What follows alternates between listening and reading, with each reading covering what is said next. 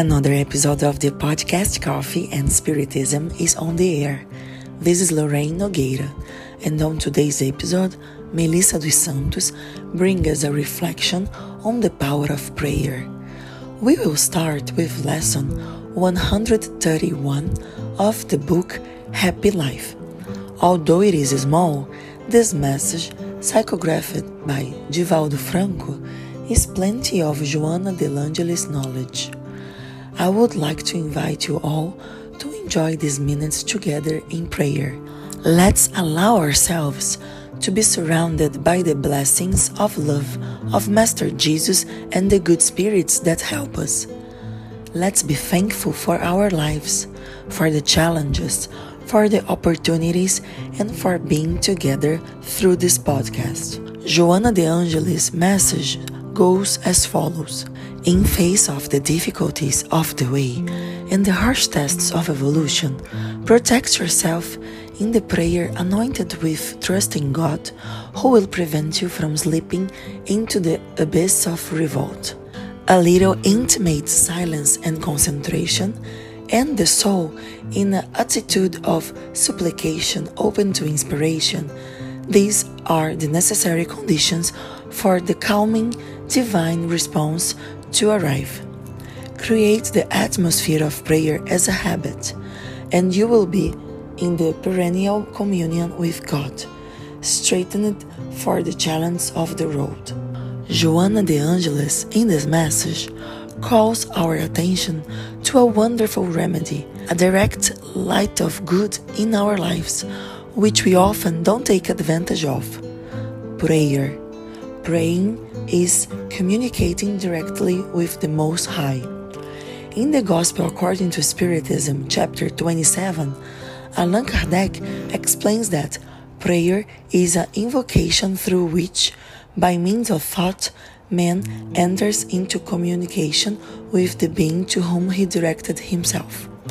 And he also says that the prayer may have as its object a request, a thanksgiving, or a glorification.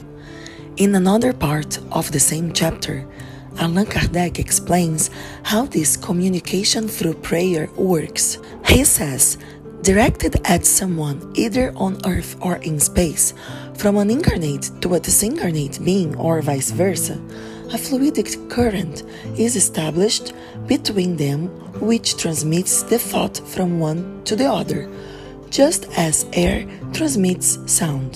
The energy of the current is in proportion to that of thought and will. This is how the spirits hear the prayer addressed to them, wherever they are. This is how the spirits communicate with each other, that they transmit their inspirations to us, that relationships are established at a distance between incarnates. There were no telephones nor internet in Kardec's time, but I think we can make this metaphor. When we are praying, it is as if we were calling, sending a message in real time to whoever we address our supplication. To pray, it is not necessary to use fancy words, to join hands, to stand on our knees, to pick up any object, or even to have a text or a special message. The most effective, most powerful prayer is the one that comes from the heart, with sincere words. Jesus told us, but when you pray, go to your room, shut the door, and pray to your Father who is present in that secret place. Your Father who sees what you do in secret will reward you. This was narrated to us by Matthew chapter 6, verses 5 to 8. The room the Master refers to is not the physical room, but our heart, our intimate room this means that it is possible to pray wherever we are at work, at school, in the supermarket, on the street, indoors, in the living room, bedroom, bathroom, kitchen, in a religious temple, in the hospital. And when we have this conversation sincerely through prayer, we always have an answer. But for that, we have to be receptive. The answer is not always the one we want, but it is the one necessary for our development. Prayer is a divine and special resource, used a lot even by the superior spirits. Several psychographic books talk about how the disincarnated spirits also use the resource of prayer in favor of themselves or others. Watch and pray, said Master Jesus, who lived in a state of prayer and showed himself in prayer at various times during his physical passage through planet Earth, also leaving us this living example of the importance of prayer in our lives.